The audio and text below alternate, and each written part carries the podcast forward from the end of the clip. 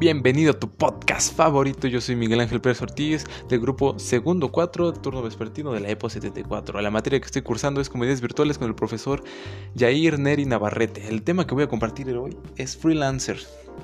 Para empezar, ¿qué es un freelance? Bueno, estos son profesionales independientes que cuentan con un contrato de colaboración para una empresa.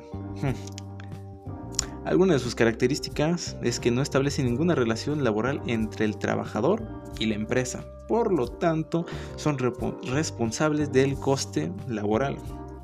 También pueden hacer proyectos para diferentes empresas al mismo tiempo. Sencillo, pueden andar de acá, de empresa, de empresa, empresa, de empresa y empresa. El término freelance es usado para definir a las personas que trabajan de manera independiente desde la comunidad de sus casas sin cumplir largas horas de oficina. Es algo para tu comunidad. Vamos a hablar un poquito de sus ventajas y desventajas, claro. Tienen un horario muy flexible, pueden trabajar a la hora que quieran, dormir a la hora que quieran, comer a la, hora que quieren.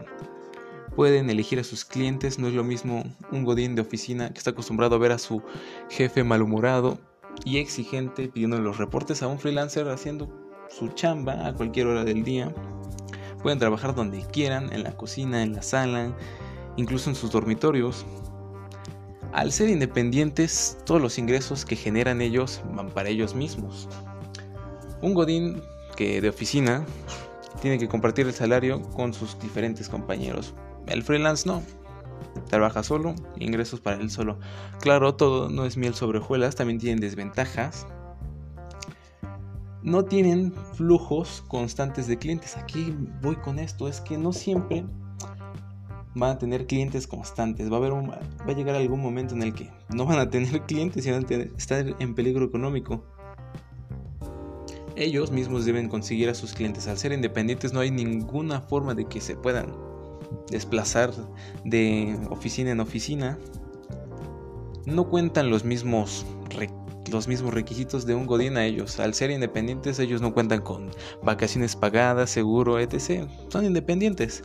En conclusión, los freelancers son personas que trabajan desde la comunidad de sus casas y si no trabajan, no hay dinero. Esto es todo por mi parte. Espero que le haya gustado este podcast. Hasta la próxima.